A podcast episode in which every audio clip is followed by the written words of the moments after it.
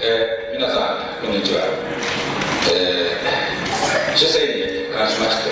えー、大変ご協力をいただいておりまして、えー、心からお礼を申し上げます。そしてまた特に皆様方には、えー、文化の香り高い、えー、本市の歴史そしてまた教育面につきまして何かとご配慮お願いをいただいておりまして、えー、重ねております、そのような中で今日は柳田先生の民族学を探りそしてまた、えー、古いこの民族学を仕立てられました柳田先生のお心そしてまた現在の私どもの関係につきまして有名な吉本先生をお招きいただきましたところ大勢のご出席をいただきまして盛大に行われまして力強い会議でございます、えー、先々月の5月の29、30日でございますがえー、たまたま柳田先生、えー、特にゆかりの深い、えー、全国から三市、えー、一町一村が参加いたしまして、えー、岩手県の遠野市でゆかりサミットが開催されました、えー、私も参加して、えー、まいりました、えー、柳田先生誕生のうちの兵庫県の福崎町そしてまた、えー、開催地の遠野市そしてまた、えー、柳田先生の群馬の地でございます。長野県の飯田市、そしてまた、学問の発展につながります。えー、九州、宮崎の芝町、以上の三市、え町、一丁、一村の関係のサミットでございました。えー、1回目ということで、えー、最後開催にあたりまして、えー、来年度も続いて開催地を設定してということで来年のゆかりサミットの開催地は、えー、長野県の飯田市に決まったようなわけでございます、えー、今日はそのような関係もございまして、えー、柳田先生のご長兄の松岡先生の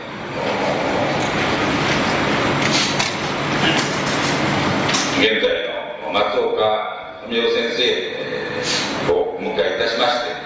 えー、この講演会有意義にそしてまたこれからの阿弥陀の文化に大いに供するものと確信しております。今日はお忙しい中大変ご苦労様でございました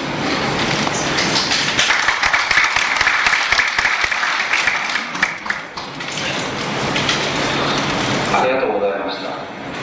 えー、続きまして、えー、講師の先生を司会の方から紹介するのがお手前かと思いますけれども本日は我が歴史を柳田市と日本人ということで、えー、阿炎市にも柳田先生の血を引いていらっしゃる方がおいででございますので、えー、我々辻江編纂室の委員長でもございます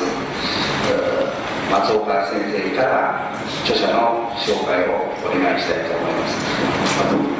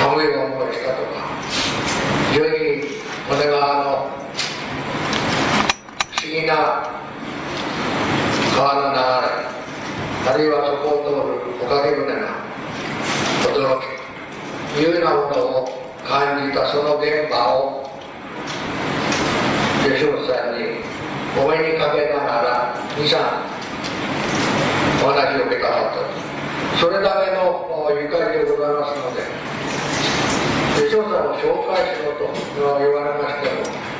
私はちょっと紹介の資料がございましてでこれは皆さんのお手元にも言っていると思いますのでお読みの方はお読みと思います先生は、えー、大正13年に東京でお生れになりました東京工大桜前をお出になってもともとは思ったのでございます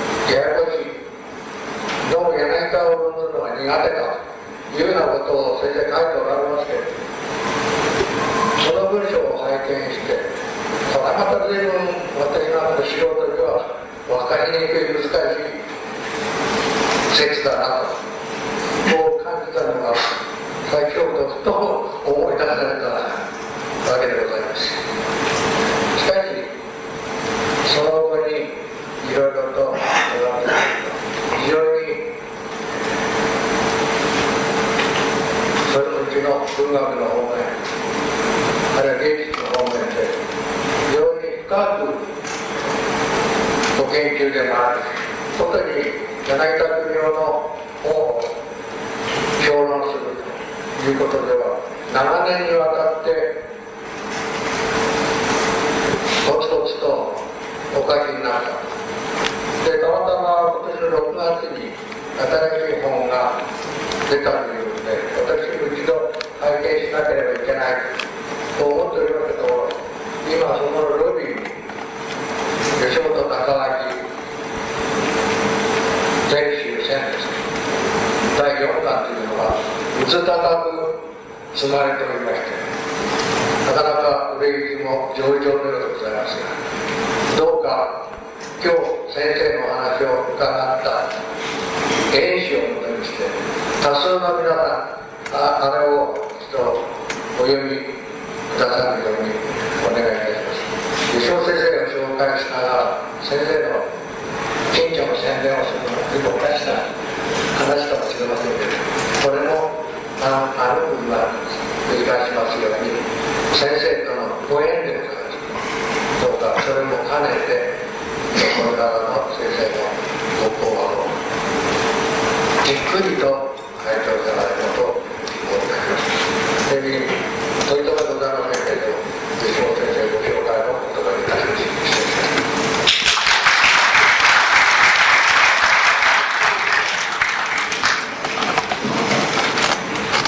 それでは先生からお声をいただくわけでございますけれども質問等につきましてはあ第二会場の方で、えー用意してございますので、えー誠に恐縮ではございますがこの席でのご質問は控えさせていただきたいと思います、えーその説はよろしくお願いいたします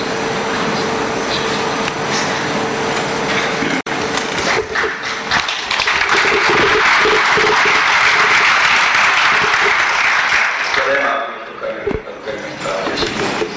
たあのその上にあの著書の紹介をしていただいてあの感謝に耐えそれから松岡先生にはお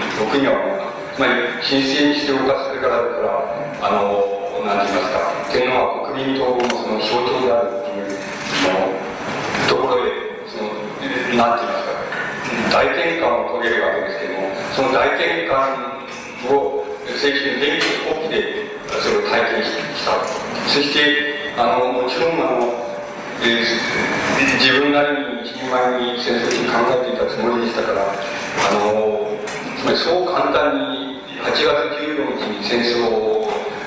終わったから16日から新憲法的なっていうふうに僕らはそういうふうにいかなかった年代ですですからその天皇は神聖にしておかすべからだっていうそういう考え方をどういうふうにしてこの何て言いますか脱却していってその脱却していったらいいのかそしてその国民党の象徴っていうところとあのぶつかるって言いましょうかその交わるところをどこどこで見つけていったらいいのかっていうことにあの戦争敗戦後に大変あの苦労したって言いますか自分のあの気持ちの上では苦労した年代に属していますですからあの、えー、こう何て言いますか新憲法あ旧憲法と新憲法を一つの段落っていうふうに考えますとつまりあ敗戦を境にして段落っていうふうに考えますと僕らは段落段落の通りそう簡単にはいかないでなだらかな線を描きながら自分なりに納得をしながらしながらっていうふうにしてそれを脱却してそれでなおなだらかにその、えー、なんて言いますか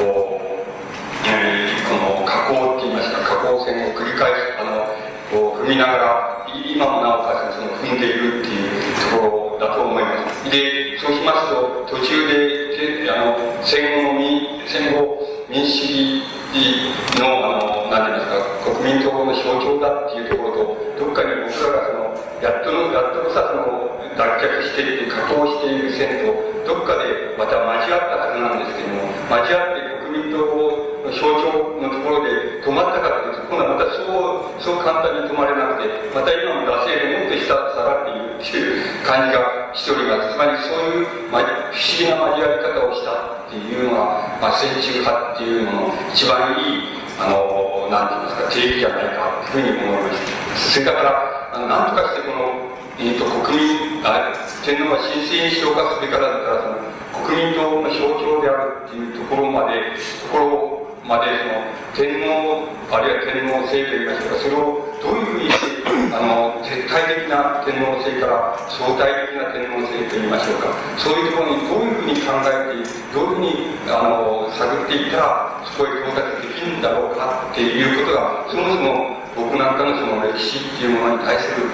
関心のの一番のその動機だったっていうふうに思います。つまりそこにそこでいきますとその絶対的な天皇天皇は絶対であるとか神聖であるっていうところから相対的なものだつまり国民統合の象徴だっていうところでどうやったらそのなんて言いますか行くことができるのかつまり心の中から行くことができるのかっていうことが大変重たい課題だったというふうに思っておりますそれでそのその場合にそのこのなんて言いますか絶対的な天皇制っていうようなものからその相対的な天皇制っていうところにそのどうやって持っていったらいいかっていうことを、まあ、歴史理念から申し上げますとこういうことになると僕はそう考えたわけですけどもそのいくつかその方法があるに違いないその一つは何かって言いますとその天皇天皇制の何て言いますか？起源と言いましょうか？起こりって言いましょうか？その起源というものと天皇制。以前の歴史とそれともその継ぎ目のところっていうのがどういうふうになっているのか？つまり天皇制がなかった時のあにあの日本人のその生き方とかあの歴史っていうのはどうあったのか？それから天皇制ができた時にどういう継ぎ目が生じたのか？津波が生じたのか？そういうことを一つちゃんと解明したらいいのではないかっていうことがあの一つあの考えたわけです。でこのことは僕はあの柳柳田国夫の関心にあの直ちにえーと、つながるの問題であったわけです。それはなぜかと言いますと、柳田国夫は、あの先ほど話にも出てきました、その、遠野物語っていうものの中で、その、なんて言いますか、その、日本、日本人っていうのを柳田国は、その、い、あの、稲作を持って日本の列島へ渡ってきた、あの、人たち、そして日本列島に分布した人たちを日本人というふうに言っていますけど、もっとそれ以前にも日本人がいたわけでして、あの日本人、まあ日本人がいたわけでして、それ以前にいた日本人のことを柳田国は山の人、つまり山人っていうふうに呼んでいます。で、山人という中には、あの、いろいろな職業の人たちがいるわけですけども、まずこの問題で言った柳田国が考えた山人っていうのは、何かって言いますと、それが見えるとよくわかりますけども、それは、一つは清潔、あの、つまり、えー、脳の鍛冶屋さんと言いましょうか、あの、えー、清潔のやり方を、技術を持って、それで、日本列島の間を、その、なんて言いますか、あちこち流浪して歩いている、そういういう人たちのことを考えたことが、あの、すぐにわかります。それかもう一つは、やっぱり、一種の流浪している、その、なんて言いますか、あの、宗教者と言いますか、自然者ですね。まり、普通の仏教的なその制度から遠く外れたそういう人たちで諸国を回っていたその自然者っていうのは、その自然者っていうのは、あの、が山の人っていうことの中に、あの、考えている。柳田国は考えていることがあの分かります。柳田国はこれをあの異民族だっていうふうにあのその時考えたということが分かります。つまり、農業、つまり稲作の方をやってきた人を日本人だとすれば、それ以前に、あの、日本列島にいて、そして山弟子として、そういう、あの、まあ、普通の時には狩猟とか、炭焼きとかですけれども、それから、その、まあ、東のあたりはそうです。釜石の近くですから、まあ、そこは昔から清潔も盛んなところですから、そういう日本清潔をやって、いる人たち、それから自然の人たち、そういう人たちを、そういう三人っていうふうに名付けて、それは多分日本列島に、え、その稲稲をの作り方を持ってそのやってきた日本人よりも以前にいた人たちをであろうというふうに柳田君は言ってるわけです。で、そこら辺のところですぐに僕は思いました、その関心が、つまり天皇の制度起源っていうものと、それから天皇の起源っていうものと、それからそれ以前とはどういうふうにつながったらいいのかっていう問題と、すぐにそこで柳田国との問題とは、え接触していくっていうことがわかります。もう一つ、あの、考え、もう一つ、あの、考えましたことは、その、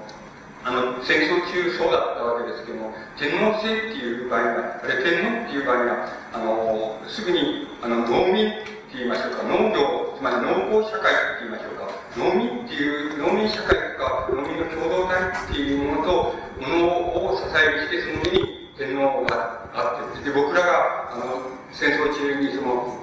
あの、えー、教えられたその、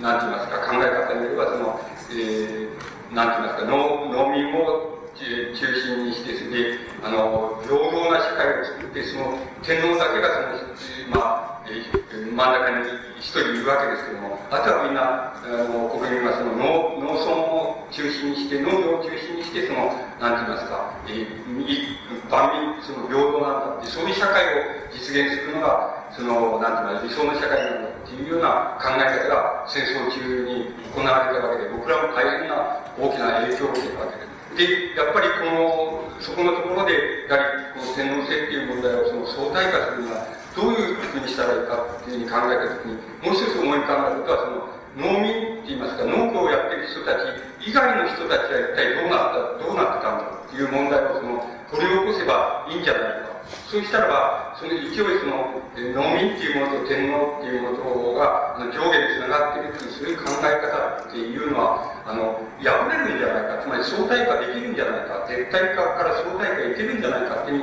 考えた。だから、農民でない人たちのことは、昔どうなってた、大昔どうなってたのかっていうようなことを繰り返せばいいんじゃないかっていうことが、もう一つ考えられることだったんです。で、これをもまた、すぐにあの、柳田国夫の民族学の関心、つまり、柳田国夫の民族学というのは、山の人たち、つまり農耕をやっている人たちでない人たちに対する関心から始まったものですし、またある意味ではそれに終始したというものですから、だからやはりここにもやっぱり柳田国夫の関心と、あの、すぐにつながっていく問題が出てくるというふうにあの考えられたわけです。それからもう一つ、あの、絶対的な天皇っていうものから、相対的な天皇から、神聖にしておかすべからなる天皇から、人間天皇と言いましょうか。そういう戦後の人間天皇みたいな、そういうものへの転換というのを遂げるもう一つのやり方っていうのがあるわけで、それは何かっていうと、いわば自然に任せるっていうことだと思います。つまり自然歴史の成り行きに任せるっていうことだと思います。つまり、あの、えー、なんて言いますか、日本の社会がその、高度なその、なんて言いますか、高度な先進社会っていうようなものに展開していけば、そこであの天皇に対する、天皇制っていうものに対する侵害感とか反発感のその特殊な日本の、日本的なあり方っていうものは、一人でにその、解消していった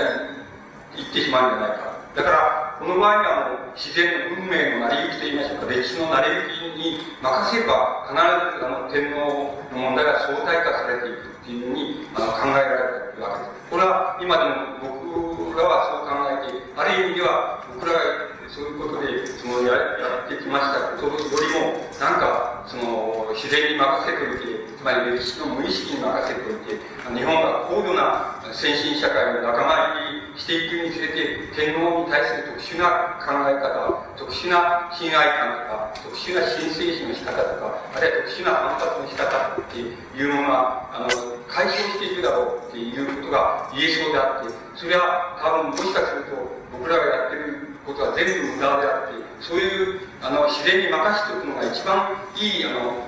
やり方なんだっていうふうにも思えるわけです。それほどやっぱり強いことだと思います。そうしますと、その3つのあの、3つの方法が少なくとも絶対に人化すべからって天皇から、あの、相対的な天皇制、それから人間天皇というふうに、あるいは象徴天皇というふうになっている戦後への移り行きっていうのは、その三つのことを、あの、解明していけば、あの、成し遂げられるんじゃないか。つまり、それを内側から解明していけば、あの、自分なりに納得しながら、それがやれるんじゃないかっていうふうに、僕らはそういうふうに考えてきました。で、今日、あの、柳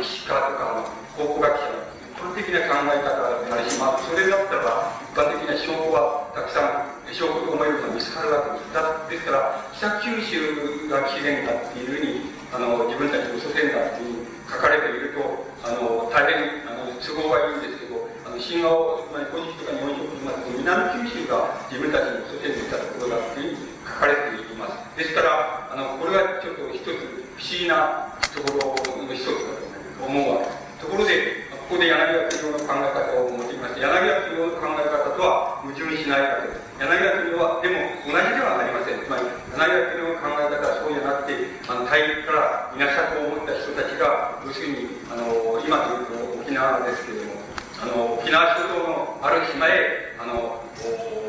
渡ってきて、そしてそこから、あの、なんか稲、稲を、栽培法をその携えて、もっといい土地、あるいはもっと肥沃な土地っていうものをだんだん探し求めていって、それで、あの、大体南九州に取り付きまして、南九州に取り付いて、その、しばらくの間そこで、あの、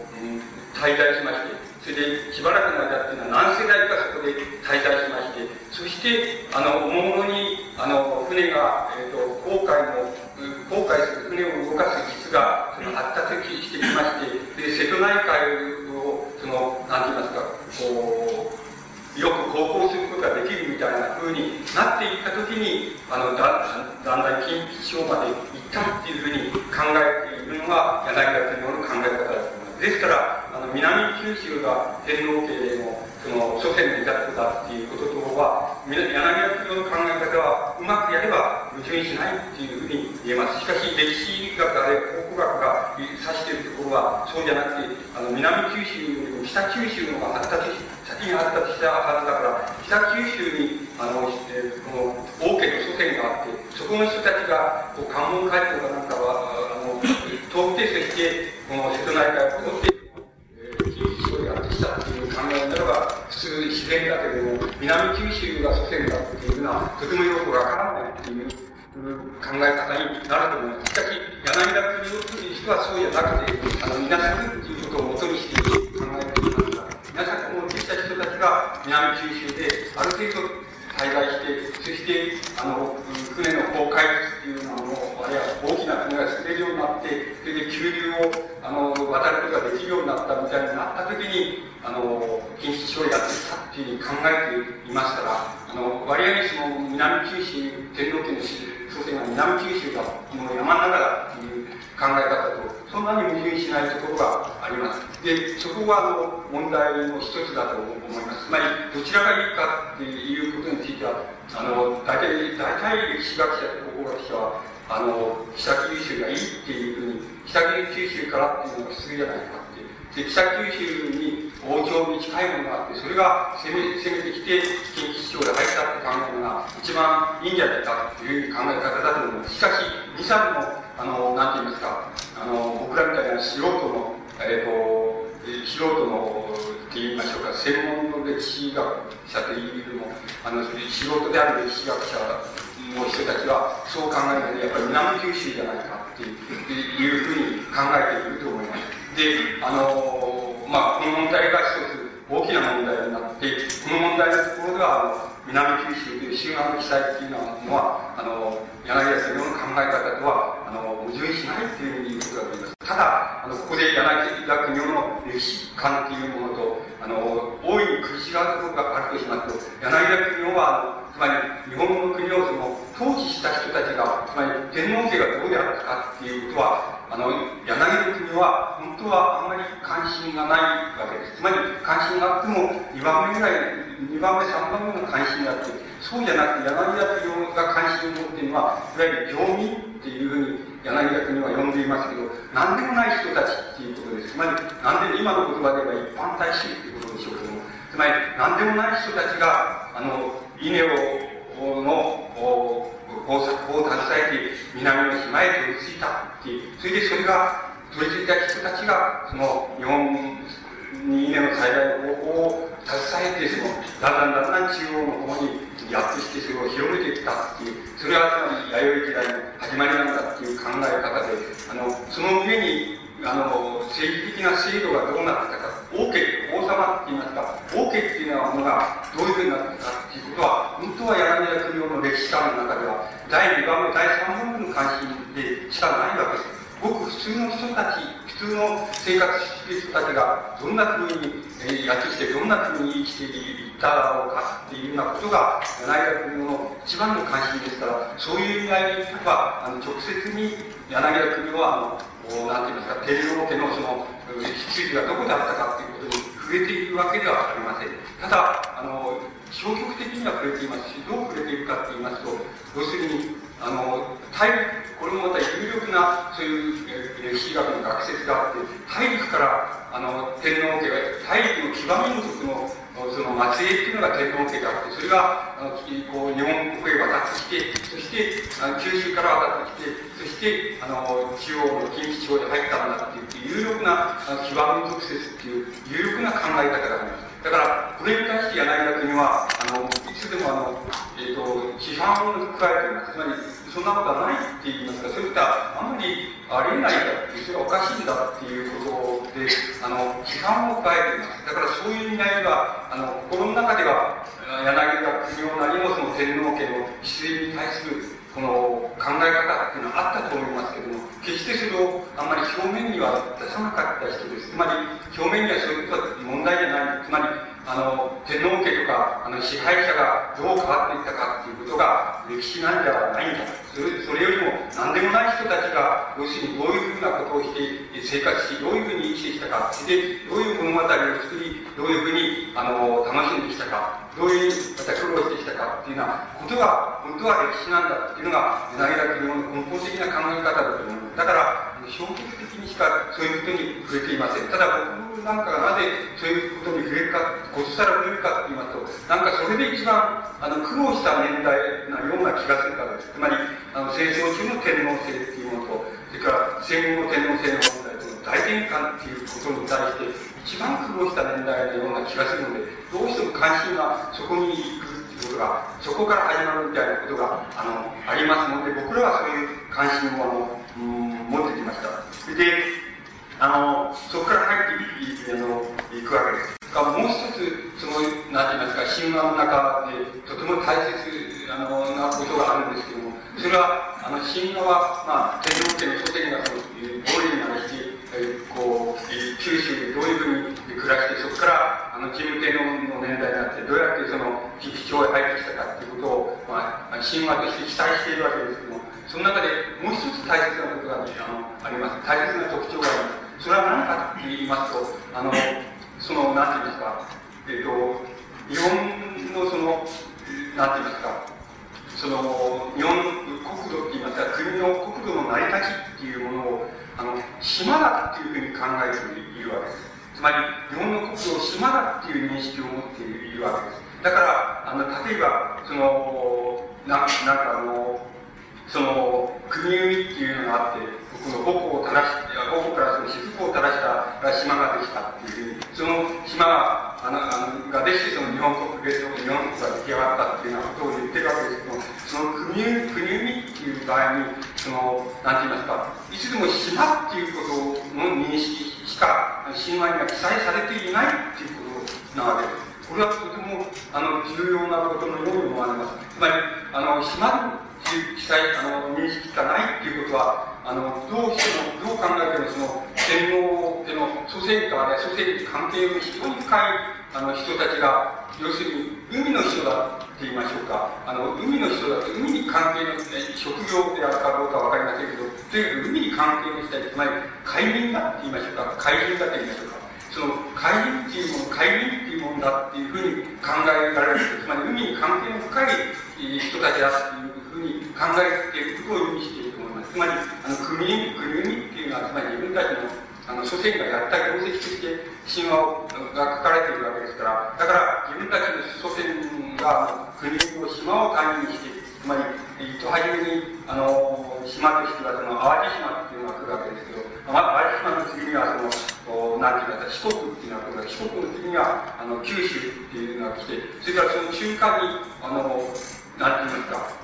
沖ノ島っていう島がありますけど、日本海にありますけど、沖ノ島っていうのは中間にあったりします。だから、あの、なんか全部島から出来上がってるっていうふうな考え方を持っていることがわかります。日本の島っていうのがわかります。それはとてもあの重要なことのように思われます。つまり、海に関係が深いんだっていうことでも、とても、あの、重要なような違いがします。で、あの、もう一つ、あの、重要なことを、あの、申し上げますと、その、神話の中ではその、イザナミの御事とそのイザナミの御事、まあ、天皇家の大祖先にあたるという神話の中でなっているその、イザナミの御事っていうイザナミの御事がその、なんて言いますか、国を、国をしたときにその、島が生まれたんだ。例えば、島が生まれた場合に、あの、必ずあの、なんて言いますか、例えば四国で言いますと、あの、四国をあの4つに分けているわけです。それで、それはどう分けていくかというと、伊予の国、三期の国、それから阿波の国、土佐の国に分けていますけど、あのそういう分け方と同時に、その、日本の神話は、あの当時にその、そういう島は、あの、別に、人の名前を別に持っていたっていうふうにされています。例えば、土佐の国っていうのは、竹寄分けっていう、その、竹寄分けということっていうわけですけども、そういう人の名前を当時に持っていた。それで、阿波の国は、その、大別姫っていう、あの、名前を持っていた。讃岐の国は、飯頼姫っていう、飯頼彦っていう、あの、名前を持っていた。で、あの、伊予の国は愛媛、これは今も、あの、県の名前としてありますけど、愛媛っていう、あの、女の人の名前を持っていた。つまり、っていう方があります。つまり、あの、古道徳その、何と言いますか、あの、土地っていうものは、同時に、あの、人の名前と関連が付けられているっていう、そういう特徴が、あの、神話の中にあります。で、このことは、あの、何を意味するかと言いますと、この、こういう考え方を、その、今のところ、その、日本の、あの、日本列島の中で、あの、残しているのは、アイヌの人たちが一番顕著だと思います。まり、あの、土地の名前、自然の山川とか地形の名前を、あの、なんて言いますか、すぐに人の名前になぞらえて、死んでしまうとか、人が、あの、擬人法で人の名前になぞらえてしまうとか、あの、なんて言いますか、地形、地名っていうのをつけないで、地形の、地形の呼び方を、あの、すぐにその地名の呼び方と同じにしてしまうっていうような、そういうやり方っていうような、あの、今残っているのはアイヌの人たちだけです。で、あのこの考え方は、やはり日本の神話の中では、あの、神話の、つまり、神武天皇以前のことを記載する場合に、そういう特徴が非常に、あの、著しい特徴なんですけど、この特徴は、あの、僕の考え方では、なんて言いますか、一般的に言って、縄文時代的なんじゃないかというふうに思います。つまり、あの、今で残っている、えーと、人たちで言えば、アイヌの人たちだけが、そういう考え方をし、そういう地名の付け方をし、そういう人名の付け方をし、また視点をそういう呼び方でしているというようなことがあります。だから、これは、あの、アイヌの人たちも含めて言えば、縄文的なんだろうな、というふうに思います。つまり、この、この日本史の、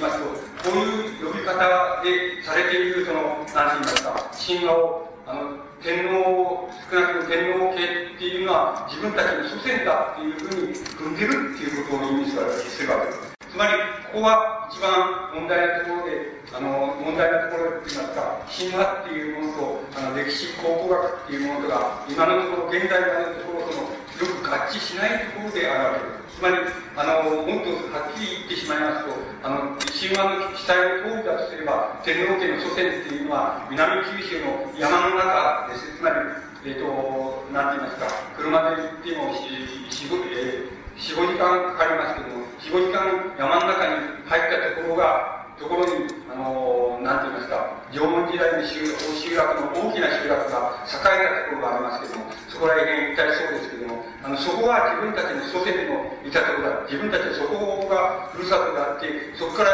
あの、降りてきて、山降りてきて、そういう海に渡って、近畿地方に入ってきたんだっていうふうに、あの、考えていることを意味しています。つまり、あの、神話の記載自体も、僕はこの標本的な認識の記載が、あの、あれ、それに囲まれて、祖先の奇跡を、考古学っていうものを、あの、指さすところは、もし、北九州、あ九州があの天皇家の祖先の新規だとしたならば、あの南九州であると言われはなくて、北九州であると言われるものが多水多水量が多いんだというふうに考え方にどうしてもなると思います。でしかし、あの、二三と、あの、なんて言いますか、歴史学者って人は、の、え、ー、と、南九州でいいんじゃないか。つまり、なぜかっていう、まあ、いろいろ言い方があるわけですけども、つまり、あの、北九州で大いにあの、王家あるいは王朝としてまず、えー、栄えていた、そういう人だったら、あの、ことさら、その、なんて言いますか、あの、ことさら、さら奉行だっていうのは、なんか、奉行だって、それで、あの、近畿地方へ行こうなんていうあの、そういうふうに考えないから、まず、そういう北九州にうんと栄えたところの人たち、王家だってそんなことを考えないから、まあ、それよりももっと、まあ、なんて言いますか、偏僻なところにあるその、なんか、そ南九州出身だっていうことの方が妥当なのかもしれないっていう、そういう考え方をしている人たちもいないとはないです。しかし、あの、常識的な歴史が指しているのはどうしても、あの、北九州というふうに、あの、なっていくと思います。で、しかし、あの、少なくとも神話の記載のが、遡るといただきまで、遡る遡るほど、あの、縄文的な認識の仕方っていうの、あの、土地の名前の付け方、土地に人の名前が付けたりしたというようなこと、それからもう少し、まあ、港の神っていうのがいるわけですけども、港の神っていうのは、あの、つまり、海の港、海の港ですけど、港の神っていうのがいて、それで、それはあの、早吉姫とか、早吉彦とかっていう名前が、やっぱり、あの、人の名前がついてる、神様の名前がついてるわけですけども、その二人はその、その、交わって、そして、あの、産んだ子供が、あの、なんて言いますか、ああなみのことだとか、ああなぎのことだっていういうような言い方をしています。それもまた、あの、なんていうか、普通の海の、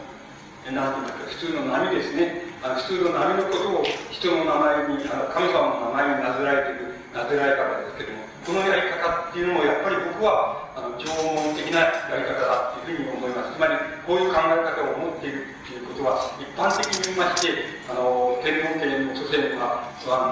南九州、神話の指すところは、神話自体の記載が指すところは南九州の、あの、縄文総学の出身であって、そしてそれがある経緯、ある経緯をもとにして、そして、あの、日向の国の海岸国に戻ってきて、そしてそこから、あの、船に乗って、それで、えっ、ー、と、まず広島、今の広島県の方に行って、行ったり、岡山県の方に、えーでそれでそれから近畿地方に入っているというようなことをしたっていうようなことを指さしています。そしてあの島を認識する場合に、大体瀬戸内海の、なんて言いますか、中国地方より四国地方よりの、よりの方が詳しく記載されていますから、そこら辺の方が重要な、なんか、海の人として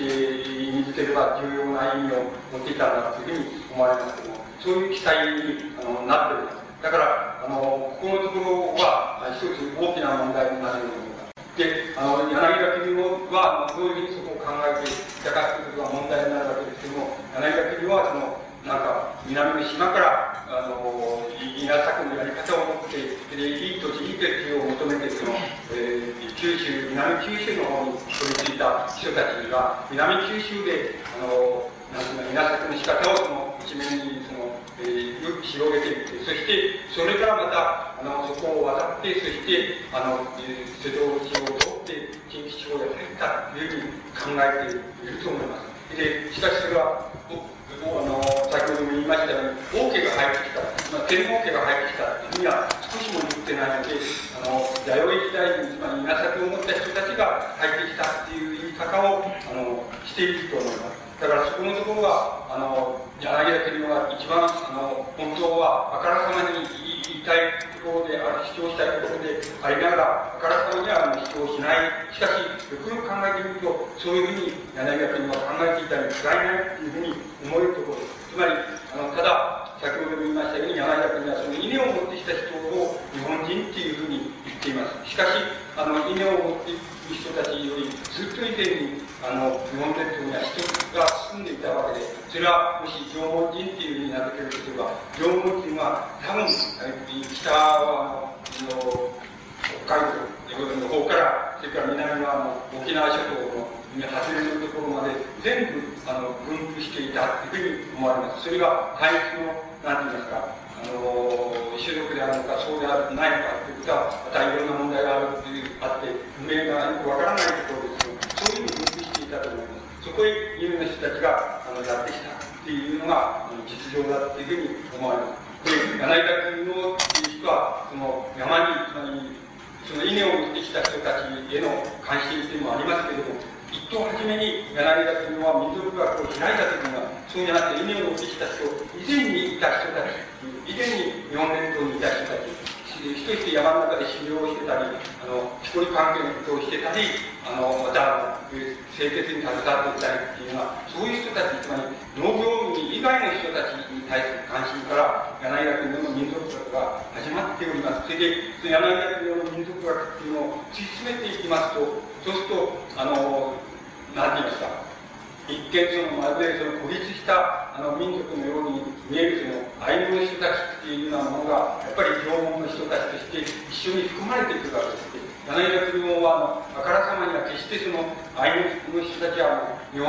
の縄文時代の人たちのあのなんて言いますか直径に近いその残りなんだっていうようなことはあからさまにはそれはまたあの言っておりませんけれども、柳田国がそう考えていたということは、とてもよくあの理解することができます。つまり、僕らがちょっとその、なんて言いますか、柳田国の言うところをその、なあの、なんて言いますか、推測して、その復元していきますと、どうしてもそういうところに突き当たるような気がいたします。それから、もう一つその、なんて言いますか、神話と、それから、えー、その、なんて言いますか、その、一初めのその、初期のあの天皇ですけども、天皇家の起こりですけども、起こりの天皇家ですけども、もう一つ重要なことがあります。で、それもまた、有名なとことが、きちっとした基準をしてるというか、今のところ、あの、用意できないんですけども、あの、日本のそういうあの、なんて言いますか、その政治に携わってきた人たちが、日本を支配した王家っていうようなもののあり方っていうのを見ていきますと、非常にあの珍しいと言いますか、顕著なことがあのあります。それはあのどういうふうにあるかと申しますと、その何て言いますか、あの日本の神話が記載するところでは、遡れば遡るほど、その政治的な制度っていうのは、あの兄弟兄弟と姉妹がいますと、つまり王家の兄弟と姉妹がおりますと、その、例えば、王家のその姉妹っていうのは女の人ですけども、つまり女の姉妹、姉とかおばとかっていう人が多いわけですが、多いわけです。あの、姉とかおばっていうのが、何なんて言いますか、その一種の巫女さんと言いましょうか、その神様のそのお託せと言いますか、神様のお告げを受けて、そのお告げを受けている婿さんがいて、で、その婿さんの、あの、なんて言いますか、お告げに従って、その、その兄弟や男兄弟が、その、なんか正義を司ると言いましょうか、正義を司るっていう、そういう形が、遡れば遡るほど、あの、神話その記載をしています。だから、例えば、あの、神話の記載の中で、あの、あれですね、あの、アマテラス大神っていう、あの、女性がいて、それで大変な、その、あの、あれ、あの、なんて言いますか、こう、神様のその、なんて言いますか、作戦をして、あの、取り次ぐ、大変、あの、大きな力を持っている神様がいて、そしてその弟が、草ののことって言って、その、弟と書いて、有利をするみたいな、そういう形が見えますけれども、その形は一般的のあのそういう制度から総額の下の方まで下がった時でもそういうことが言えましてその何て言いますかあの遡れば遡るほどあの兄弟姉妹があの多ければその姉妹の方がその神様のご託戦をあの取り次いでそしてそれに従ってその兄弟の方があの何て言いますか政治的な制度を作りそれで政治的なあの祭りをやるっていうそういう形が見えるわけです。ところであの遡らないでその、まあ、つまり、えー、初期の、まあ、神天皇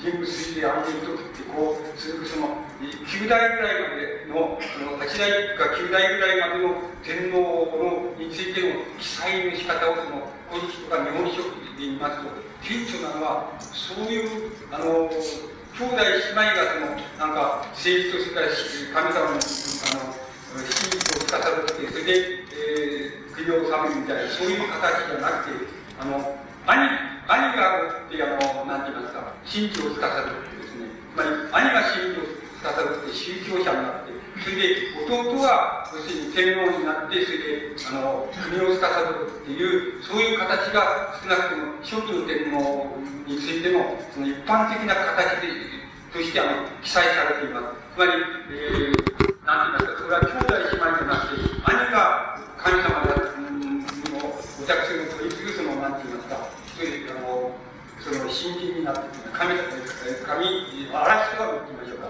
つまり嵐がになって、それで、その、あの、言いつけに従って、弟が天皇になって政治を司るっていうのが、少なくとも初期の神武天皇から、その、あの8代か9代ぐらいまでで、えー、が、そういう形が取られています。つまり、例えば、その神武天皇、皆さんがよくご存知だろうから、神武天皇のことで言いますと、神武天皇が、あの、大和の国をその、えー、北九州の方から、あ南九州の方から来て、瀬戸内海を取って、で、あの、今の岡山県ですけど、吉備の国に泊まってて、そこから大阪へ入ろうとするわけです。そうすると、大阪に、あの、土地のその暴動で長曽根彦っていうのがいて、それでそれを入るのを阻止神話の記載でですそこで阻止されてしまうわけです。で、阻止されてしまった時に、その、あの、戦に負けて、その、あの、神天皇のその、えー、長兄っていうのが、一世のことっていうのは長兄なわけですね。一世のことっていうのは、そこで、長曽根彦君のその、矢に当たって、それで、あの、負傷してしまう。それで、あの、熊野の親が立って、そこから上陸するっていうふうにして、あの、近畿地方を横断して、それであの奈良県に入ってくるっていうふうに、そう記載されています。それで一世のことっていうのは、その時に、あの、当たったその矢の引きが元で、で、途中でその、死んでしまうわけです。あので死んでしまうっていう神話が記載しているその場合にその一世のことっていうのは何かって言いますと、それはいわば新人であるわけです。つまり嵐とかみたいな。つまり神様のお客性を取り継ぐその新人であったということを意味しています。で、その新人の、何て言いますか、生命の犠牲のことでその大和地方の平定が成り立ったっていうのは神話の記載の真意だと思います。つまり、あの、このように神天皇の場合では、一世ということ、これは、えっ、と、えー、あの、唯一その、何て言いますか、えー、天皇、天皇家の知識の地名をそのあの地名をその暗示する唯一のそのあれなんですけど神武天皇にはそういうあれがない若見天皇のことっていうのは神武天皇の九州時代の名前なんだってであの一世のことって長兄だけがあの今の言うその五ヶ瀬川っていう川の上流のところにあのところの土着している人だっていうことを意味するあの名前になっているわけですけどこのこれはこの長形が要するに新人であるそれで時形と三形っていうのがいるわけですけど時形はあのどっかあの神話の記載によるとその海の波を渡ってその常世の国に行っちゃったっていう行っちゃったっていうようなそれから一人はまたあの海の中に入ってしまったつまり海の中入っていっちゃったっていう記載されています。それが具体的に何を暗示するのか分かりませんけどそういう記載になってで残ったのが要するに末帝であるその自分天のその若見天のことっていうのとそれから一世のことっていうのとあるいは五家世のことっていうのとその二人しか残らないでその二人が要するに相談してあの統制って言いますか課金地方へ行こうやないかっていうことで統制するわけです。でその兄の方が要するにあの神事を司るつまり神のことを司るあの人であってそれで天皇は弟であるわけですで本当は地形がその天皇に位をするわけなんですけどもそれは死んでしまったっていうことあるいはあの常世の国に行ってしまったっていうふうに神話ではなっていますあの二代目の水霊天皇っていうのもやはり同じでしてあの二番目の兄弟のうち二番目の天皇が水霊天皇っていうふうになっていますそしてもちろんその場合も兄貴っていうのは、新人である義人って書いてありますけど、それは新人であることをあの意味しているわけです。で、あの、それは、そのことを、つまり兄弟が、つまり兄と弟が要するに、しかも長兄が神事を司り、その地形が、要するに、祭りごとを司るっていう、そういう天皇家の形っていういうのの意味付けをするために、あの、神天皇の、あの、神天皇の妃が、なんて言いますか、なんその神天皇が、あの、九州みたいなに、文田子供がいるわけですけど、大使に言うっていうんですけど、文田子供が、その、自分の義母ですけど、義理の母親です。義理の母親と一緒になるわけ一緒になって、自分天皇が死んでから一緒になるわけですけど、一緒になった時その、え、ー、と、大和に来て生まれた子供たちを殺そうとするんですけど、それを、あの、それはもう、かわいそうだっていうので、その、あの、石ケ姫っていう、その、タギシにと、の、と婚姻してきたその、母親ですけど、実の母親ですけど、それが、その、まあ、暗号を持って、その、教えるんですね、あの、お前たちを殺そうとしていると。それで、兄弟、大和で生まれた兄弟3人が結束して、その、タギシ、九州に生まれた神武天皇を殺し、殺してしまうわけですけども、その場合に、あの、長兄が、長兄がいるわけですけど、長兄は自分は実際に実力行使するだけの力がなくて、お前がやったんだから、お前が暗いんですけど、自分はその、そのなんか神を祭る人間になって、お前に伝えようみたいな、そういう神話の記載になっていますけども、それは多分、兄が、あの、神事を司っている弟が、あの、祭りごと司るっていう天皇家の、初期天皇家ですね。初期天皇家のその、なんていうんですか、あの、制度ですね、政治制度ですね。その政治制度のやり方をあの強調するための神話だと思います。だから、これを見ますと、この、兄が神事を司って弟が、あの、まあ、制度を司って兄は、あの、生涯、つまり嵐人神ということで、生涯その真理だけを司って、まあ、結婚することも何もしないわけです。つまり、まあ、精進決済して、もっぱら、あの、真理だけを司るっていう、そういうやり方ですと。ですから、兄の子孫っていうのは残らないで、天皇家の子孫っていうのは残るけど、新人、嵐人神に勝ったその兄の子孫っていうのは残らないようになっている、そういう制度だった、その点の制度は、あの僕らがあの知っている限りは、知ってるっていうか、その、えー、暗示的に知っている限りは、えっ、と、これはあの、長野県地方の諏訪の地方ですけど、諏訪のその、諏訪神社を中心とするその、あの、新人共同体みたいなのがあるわけですけど、そこのやり方がやっぱり、あの、男と、男と、男が要するに、神事を司るものと、それから、あの、えー、祭りを司るものと、それが男と男でそういう世界それから瀬戸内海で言いますとあの大三島っていうところに、えっと、高高の水分っていうのがあの、えー、あるわけです戦国時代の高高の水分っていうのがあるわけです河野水軍の蘇天というのが、やはりあの辺りのその大三島というのを中心とする、その新日共同体があって、あそこでも、そこも、そこでもやっぱり、兄貴が要するに、嵐岩のつまり、新を使って弟がその辺りを、その、評価するといいますか、政治を司るそういう形をとっている、というふうに、あの、伝承されているところがあります。つまり、あの、わずかにその、そのくらいなんですけれども、あの、そういう形、それから、いわゆる民間や柳というのも民族学的な領域に入りますと、地方の、あの、神社を中心として、その神社を当番の鮭って言いましたけど、当番のって神社の、えー、面倒を見て、そういう鮭があるところが、あの、その手の、あの、こう、兄弟を持って、あるいは男と男でもって、あの、政治上、信条を司ってたっていう、そういう形っていうのは残っているところがたくさんあると思います。しかし、一般的に制度として残っているって、残ったっていうふうに思われているのは、僕らの知ってる限りではその3つしかないんですけども、それはかなり確実に、あの、一つの時代で、あの、この政治的な制度をその収めるやり方としてあったっていうふうに思われるわけです。で、あの、このことと、つまり、兄弟、それをまあ、例えば兄弟、兄弟制って言いましょうか。あるいは、男、男性っていうふうに、そういうふうな言い方をしますと、男、男性っていうのと、それから、もう一つ、あの、女兄弟が、あの、神様のことを司り、男兄弟が政治を司る、つまり政治を司るっていう、そういう形は、あの、姫彦制っていうふうに呼ばれています言いまして、これは沖縄の方ではかなり後まで、あの、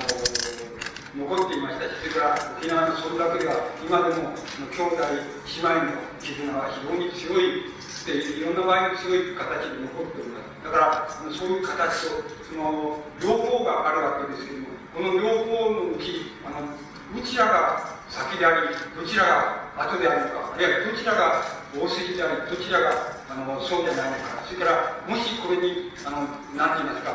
えっ、ー、と、先住民、つまり50民という区別、あるいは日本のところで、その、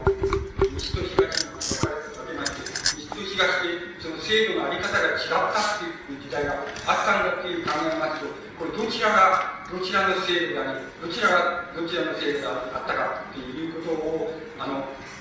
決めるっていうことが、一つまた大きな課題としてあの残るだろうというふうに思われます。つまり、それは残念ですけれども、その当てずっつまり推量することはできますけれども、あの、これを確定的に、あの、こうじゃないかっていう断定することはできません。で、初期の点も、つまり、神武天皇からその、えー、8代から9代くらいの天皇までは、明らかに兄弟兄弟制、つまり、兄弟制っていうわけで、その兄が神事を司り、弟が、あの、祭りをそう司るっていうやり方をしていたことは、あの、神話の記載が、あの、見事にそれを、あの、裏付けているというふうに思われます。つまり、このことがとても重要だと思います。このことと、いわば、姫彦性と言いましょうか、あの、姉妹と、姉と弟というような形で、あの、政治と真理が振り分けられていた、そういう制度は、一体どういうふうな関係があり、それから、どういうふうに、どちらが組るのであるかとか、どちらが本質であるのかというようなことを、あの、確定するということが、あの、一つ大きな問題だというふうに思われます。で、そのことが、また、あの、初期の神話と、それから天皇の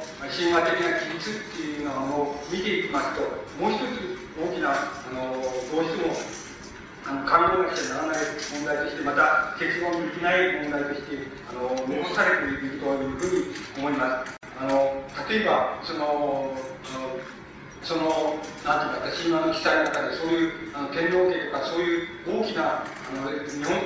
国を治めるっていうような次元ではないところも、たくさんそういう記載があります。例えば、あの、一世のこと、その人物的には、その、まあ、あの、近畿地方へその、行く前に、その、九州地方を、あの、なんて言いますか、統統一しようとして、あの、するわけです。で、南九州から北九州まで統一しようとして、そこの、転戦するわけですけども、その時に、例えば、あの、今の、大分県でしょうか、あの、えー、今の大分県に宇佐神宮っていうのがありますけども、宇佐神宮のあの、宇佐の地方へ行くと、そこに、まあ、なんかその宇佐神宮を中心にした、あの、合同で、あの、宇佐地方っていうのと、宇佐地名っていうのが、宇佐っていうされています。で、宇佐地方と宇佐地名がいて、それで、神武天皇たちも、あの、歓迎してくれた、歓迎したっていうようなことが、神話の記載の中にありますけれども、その場合に、草津姫と草津彦っていう、その二つの名前が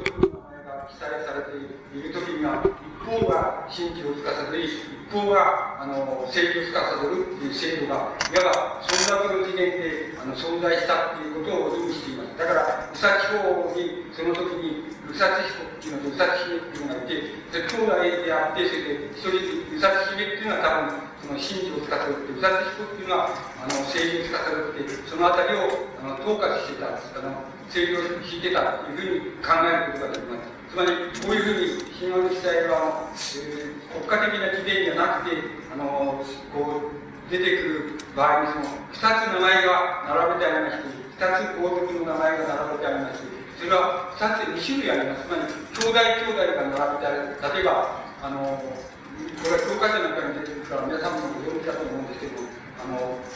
エウカシ、オトウカシっていうな、えー、兄弟がいて、それで、エウカシの方は、あの、神武天皇の軍隊に対して、矢を追いかけて抵抗したけれども、弟の方は標準の意を表して、兄を保護して、それで、標準の意を表したというふうな、あの、神話の記載があると思います。その場合に、エウカシというのは兄です。から、弟カシというのは弟、弟です。で、この場合こういう二つ名前が並べたって場合には、エウカシの方が、要するに、真理を司っていた人っていうふうに考えたらいいわけです。それで、教科師っていうのが政治を司っていた。そうすると、神話の中には、あの中にその、二つ並列して名前が記載、合族の名前が記載されていて、それいた場合には、その、どちらかが真理を司り、どちらかが、あの、なんていうか、政治を司っていた。それで、その場合、あの、兄弟姉妹が、あの、並列に記載されている場合と、それから、兄弟、兄弟、その男兄弟が記載されている場合と、二つあるいは二種類あります。だから、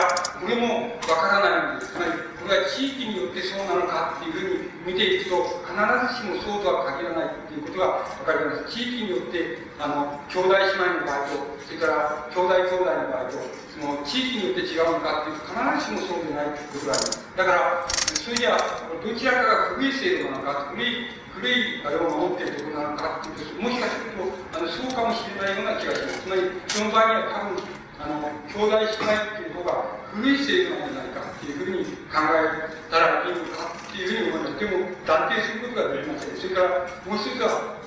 あの、兄弟姉妹っていう、つまり、女兄弟と兄弟が、あの、真理と正義を振り分けていたっていう、そういう制度は、あの、西国って言いましょうか、つまり、近畿地方より南の方っていう、西の方って言いましょうか、そういうところの制度で、あの、北の方はそれより、李国の方はそうじゃないんだっていう、あるいは伊東の方はそうじゃないんだっていうふうに、地域で振り分けられるような気もするんですけれども、それもまたあの、あんまり断定的に言うことができないと思います。でも、いずれにせよ、この二つのことは、初期の天皇を考える場合に、とても重要なことのように思われます。で、あの、柳田国夫が、この問題について触れているのは、もっぱら姉妹、姉妹と、女兄弟と、それから男兄弟とが、あの、真理と正義を生かされるっていう、そういう制度については、柳田国は、あの、触れております。それから、そういう村落の、おなんて言いますか、しきたりについても触れています。それから、あの、芋の力みたいな文章によって、その、いかにその、あ、あの、つまり男兄弟にとって姉っていうものがいかに大きな力を持つか、あるいは一般的にそんだけのいろんな家々の生活にとってその女の人の力がどんなに大きいものであったかということを柳田君はしきりに説いておりますけれども、その元になっているのは、要するに姉妹と、まり女兄弟と男兄弟が真理を司っているものと、それから政治を司るものとに、あの、分担されていたそういう制度について柳田国夫が歴史的なあの非常に前から以前からあの歴史時代にかけてあのそういうことを一生懸命考えていたっていうことをあの意味すると思います。から男兄弟が兄があの真理を使ったり弟があの何て言いますか政治を司るっていう制度については柳田君はまず大体において触れていないっていうあからさまには触れていないというふうに僕は思います。その場合はあのあからさまじゃないんですけれどもあの今度はあの東北とか東北地方とかにとかまたももっとあの広げてしまいますと、あ北海道とか、あの、そういうところで、土地、いわゆる土地っていうところに言われてる、北海道もそうですけど、そういうところで、あの、家々の、家に祀られているお白神っていうのがあるわけですけども、お白神を司っているのは、その家の女の、女の主人であって、その女の主人の力が、に、あの、そのお白神っていうのは、大変その力を、力になって、それで家を治める力になっているっていうような言い方で、間接的な言い方をしているところはあります。けども、あからさまな制度としても、男と、男と男っていう制度については、柳田君はまるで触れていないっていうふうに思います。で、なぜ触れていないかっていうと、その制度の問題っていうのがあんまりはっきりとはあの、はっきりと言い得る、つまり取り出し得るような段階になったのは多分、ごく最近とますか、そんなにあの古くはないんだというふうに思います。だから、ごく最近になって、もしかすると、こういう制度について、あの、はっきりと取り上げて、あの、これはどういう問題なんだということを取り上げていいんじゃないかというふうになったのは、ごく最近の、最近といっても4、5年だと思いますけど、そのくらいからじゃないかなっていうふうに思います。だから、柳田君はその問題は、政治にしては触れていません。だから、だから、家に祀ら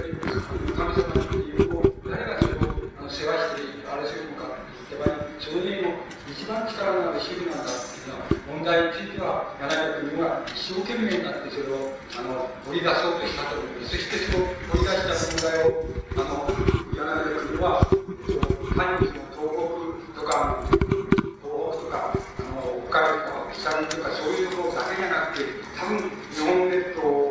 全部にわたってそういうのがあったんじゃないか、あるあったんじゃないかっていうことを、あの、言おう、潜在的には言おうとしているというふうに思います。だから、あのそこの問題は、あの、はっきりは触れられていませんけれども、柳田君の大変関心を持っていたあのところだというふうに思います。で、あの、そこの問題が、もう一つとても、あの、兄弟姉妹制っていうことで、兄弟、兄弟制っていうのが、ある時代に、あの、まあ、あれ時代っていうのは、初期の天皇の時代っていうことなんですけども、初期の天皇の時代に、その、なんていうんですか、あの存在したんじゃないかっていう、そういうことをどういうふうに解明したらいいのかっていう問題が、あの、なんていうんですか、とても大きな問題としてあるように思います。それから、あの、う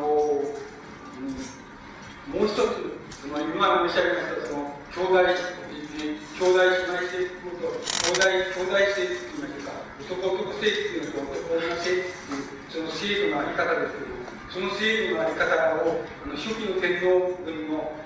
あのあり方っていうものに当てはめてみますとどういうことが言えるかって言いますと例えば僕はの理解はそうなんですけども例えばえーと、自分天皇っていうのが大和の国に入ってくるわけです。それで、あの大和の国に入って、柏原っていうところに、あのなんて言いますか、その神話の記載によれば、その、えーと、宮を定宮殿を定めるわけで。そこで祭りのを引くっていうふうに書かれているわけですけども、ところで、その、あの、その、大和国に入って、その柏宮に来て、その、そこで定住して、で、そこに宮殿を定めて、そのあたりを、制御を司るなふうになってからの、あの、つまり、えー、神武天皇のその、お、お妃になったのは、イスケルリ姫っていう、あの、あのその、なんて言いますか、やっぱり維新、巫女さんなんだと思いますけど、イスケルリ姫っていうのはお妃になるわけですけど、その場合に、あの、神武天皇はどう、どういう神武天皇っていうのは神、神山って言われしこ、言われしこっていうあの、どういうふうなやり方をしていくかっていうと、まず、あの、これは神話の記載がそうなっているので、これはそういう制度を表していると思いますけど、つまり、母系制度を表していると思いますけど、その、まず、その、神武天皇が、の、なんか、そばに仕えている、えー、多くのことっていうのは一緒について、その、そこでぐらぐら歩いてたら、向こうで7人のその女の人が、女の子が、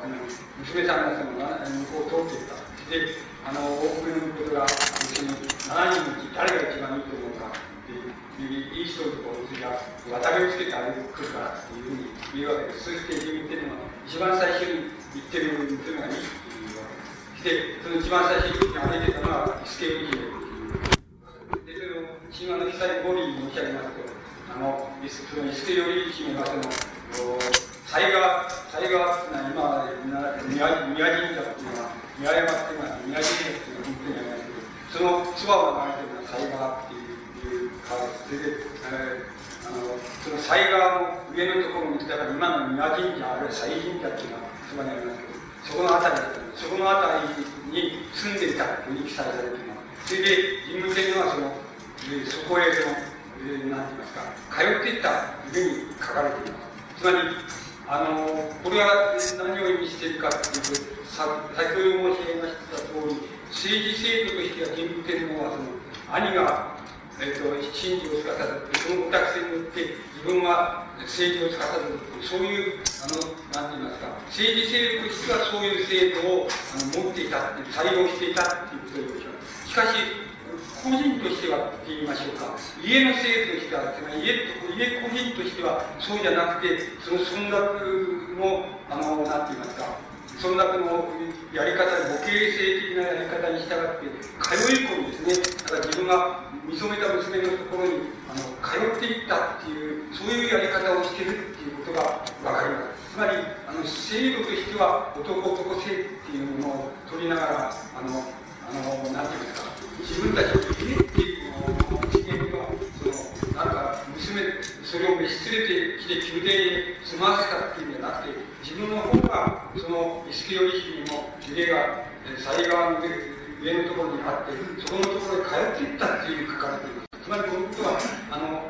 公認制度でしたつまり村落にその行われている制度としては母系性であって母系性社会であってそれでそこへそのしきたりに従って自分もその女の人のところを通っていったっていうことをあの意味しています。ですからあの家の制度としてはその母系性をと取りそれから宮殿の制度としてはつまり宮殿の制度というのは政治制度としても政治制度としては、あの、なんていうか、男男性をとっていたっていうのが、あの、初期の天皇軍の、あの、本当のあり方だと思います。で、これはまた、違うように言う人もいるわけで、違う言い方をする人もいるわけですけど、僕はそういうふうに思います。そして、例えば、あの、宮殿っていうのが、あの、なんていうか、たびたび、次の天皇の時にあの、また、そんなに離れていないんですけれども、ちょっと遠いところにまた宮殿を変えてしまうわけです。で、あの、それはどういうかって言いますと、僕の理解の仕方では、そういう女の人のところに通っていって、あの通っていって、そしてある期間を経た時に、初めてその女の人を宮殿に連れてきて、そしてそれで住まうというようなやり方をしているというふうに思うわけです。ですから、村落のしきたりによっては、その母系性のしきたりを守って、そしてある期間その母系性の制度を通りをやって、そして宮殿に女の人を迎えてくるというやり方をしたと思うんです。そしたら今度は違う天皇とか、違うあの場所の違う女の人のところに通った場合には、今度は違うところに通るわけです。そして、あの、多分その、その、まあ、イスキオ姫っていうのもそうなんですけど、その当時、その、岩山の周辺にあった、そんな国の体の中の、その一番、なんていうか、地域といいましょうか、今日のうちの娘だというふうに思います。娘だったっていうふうに思います。だから、それと同じように、そうすると、そこの娘を送るっていうことは、そこの、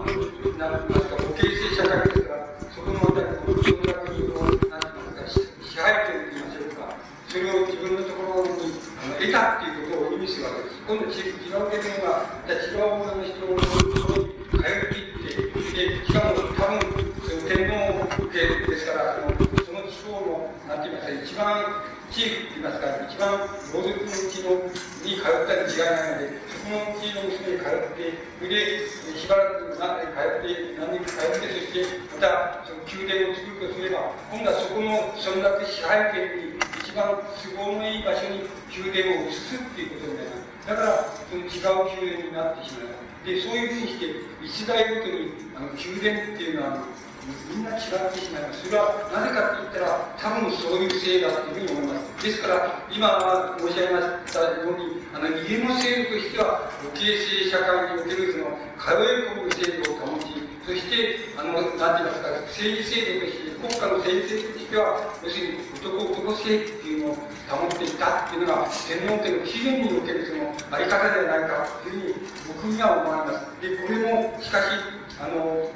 確定的に。自分がそう思うというだけで確定的にそうだったっていうふうになかなかあの言うことができないわけですで、まあ、のここの問題については柳家教はほとんど何も研究していないと思いますなぜかと言いますと先ほど言いました通りつまり天皇家がどうなってあるかあるいは支配者の支配者のうちがどうなっているかっていうようなことはあん。まり関心で、それでも、ごく普通の人が歴史の中でどういうふうにあの生きていって、どういうふうなものを磨いていって、どういう生活とか、それからどういう、えー、物語とかを見出していったかっていうことを、それあれどういう信仰を信じていったかっていうようなことは、がやはり同じ学の第一関心でありますから、多分、その政治制度の調整っていう人たちがどういうふうなやり方をしたかっていうことについては、もちろん、その、大変な赤学ですから、よく知ってたに違いないんですけれども、知ってて自分の考え方っていうのをちゃんと持ってたと思えるんですけども、あまりはっきりはそういうことについては研究しておりません。で、あの、そうしてもう一つ最後のその重要なことがあのあります。それは、それでは初期の天皇軍に該当する、する天皇軍がその北九州南九州からその統制してきて、それで近畿地方に入ったんだというふうに言われているけれども、それはど、どの時代だったのかということが、とても大きな問題だというふうに思われます。で、このどの時代だったんだということにあのついて、あの、これもまた、あの、確たる、確たるその、なんて言いますか、定説がないっていうのが現状だと思います。これは、多分歴史学者も、あの、考古学者も、それから神話学者も、はっきりとそれを言うことができていないし、はっきりと確定することができていないんだと思います。で、まず、一つの考え方を申し上げますと、一つの考え方は、つまり、神武天皇がその、南九州から、それから、あの瀬戸内海を通って、その、近畿地方に入ってきたんで、そこに都を定めたんだっていう、そういう神話の物語伝説っていうものは、本当はその、先ほど申し上げました通り、あの、稲作を打ったその弥生時代人が、あの、だんだんと九州の方から、あの、だんだんとその稲作を広めていって、で、近畿地方までずっと広めていった、そういうことを、あの、神武天皇の統制っていうのは、象徴していくか、つまり、弥生時代人がどういうふうに振る舞い、どういうふうに、あの、近畿地方に入っていたかっていうことを、その、象徴していくか、つまり、神武天皇っていう個人がいたかどうか、あるいは神武天皇から8代か9代までの天皇が本当にいたか実在したかどうかっていうのは分からないとしても、その、これは、そういう弥生時代人が稲作を持って、その、近畿地方、九州から近畿地方そういうことのを象徴するあの一人の人物としてその存在するんだっていうあの言い方あのそういう考え方の、うん、学者もいますから考え方の学者もいますしそういう説もありますでその説っていうのはあのさまざまな根拠があるわけですけどもあのそれはその一つの根拠っていうのはまずあのなんていうんですか地名であるわけですそれは、神武天皇があの大阪の方に、大阪の方から入ろうとして、それで長崎常彦の軍隊から阻止されました。そして、熊野の地方から上陸して、ロシアの山の方を通って、で、あの宮宮山の方まで、えやってくるわけですけど、その間にその出てくるその、出てくるその、なんていうか、さまざまな暴力が抵抗するんですけど、抵抗した暴力たちが住んでいる場所の地名が出てくるわけですけども、その地名はことごとく、えー、あの現在で言えばその縄文時代のその村落の跡があって、その縄文時代の遺跡が全部出てくる地方だって場所だ。その場所は例えば、あの、東あるとすれば、東、東は東全部、その縄文、そこから縄文時代のその遺跡が出てくる。だから、場所なんだと。それで、もしそれ、それが何らかの史実の反映でないとするならば、一箇所ぐらいは縄文時代だったからあの海の底じゃないかって言われるような地名が出てきてもいいはずじゃないか。しかし、あの、その当時、大和盆地っていうのは、あの、えー、縄文時代が海抜70メートルぐらいまでが、あの、陸地であって、あとは水が入ってた。で、大体その出てくる地名は全部海抜70メートルだだから、それほど、あの、はっきりしてるのか、これは何らかの意味で、その、なんて言いますか、史実を反映している。で、その史実は何かって言ったら、縄文の末期に、あの、えっ、ー、と、稲作を持った人たちがそこに入ってきて、そこに、あの、村落を定め、村落がまとまって、その、えー、共同体、連合共同体を作って、それから国を始め、国を作り始めたっていう、そういうことの象徴なんじゃないかっていう、そういうふうに考えられるんじゃないかっていう考え方が一つあります。それからもう一つ、あの、なんて言いますか、重要だっていうふうに思われる考え方っていうのは何かって言いますと、その、それは、あの、あれなんですけど、その、つまり、大和盆地でもそうなんですけど、割合高いところに、あの、なんて言いますか、地形が高いところに、なんて言いますか、あの村落と言えないんですけれども、まあえーと、小さなその集落ができていて、その集落には必ず、なんて言いますか、あの砦みたいな、つまり戦争用に使ったんじゃないかっていう砦みたいなものがあのちゃんと築かれている。そういうそういうあの集落があの縄文縄文時代から以降の高知性集落と言いますけど、集落としてその残っていると。で、その集落はずっと点々として、えー、その四国を通り、それから、あの九州と北九州まで、そういう、その点々としてあるんだ。すると、あの、大体考えられることは何ですかそれで、そういう集落が消えてしまった、その、何ですか、集落が消えてしまったり、こう、冷めてしまったっていう、その後になって、要するに国民自体の、大きなかれるようになっていると。そうすると、国軍時代っていうのはすでに国家ができたっていう、で、国王ができたっていうことを意味しているわけですから、つまり、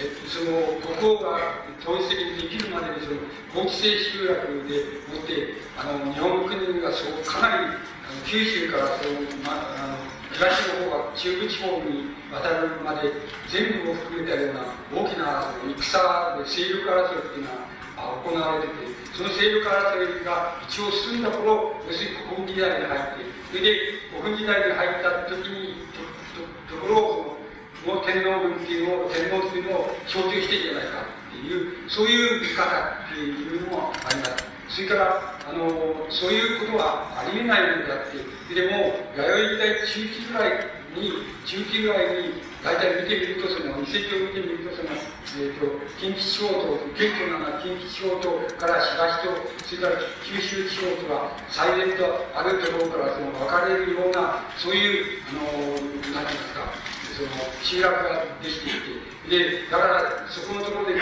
九州、北九州を中心とする九州地方の勢力と、それから近畿地方を中心とする勢力とが、相争っていたっていう時代があったんじゃないかで、それはどういうふうに結末がついたのか、それは分からないとしても、あるいは、その、近畿地方の勢力が、あの、勝って、それで、えー、九州地方の勢力は衰えていったのかもしれないけれども、し、分からないけれども、それ以降にその、いわば国軍時代に入って、つまり国家が始まったんじゃないかっていう考え方の人もいるわけです。で、最も若いつまり時代が新しいっていう考える考え方の人にとってはあの神武天皇から、まあ、八代九代までの天皇軍たちは伝説の天皇軍だって決して実在していたんじゃないんだという考え方を僕は今日有力なわけですしかしそうじゃなくても弥生時代中期にはあのあるいは弥生時代初期にはすでにあの近畿地方にたくさんの人たちが稲作を持って入って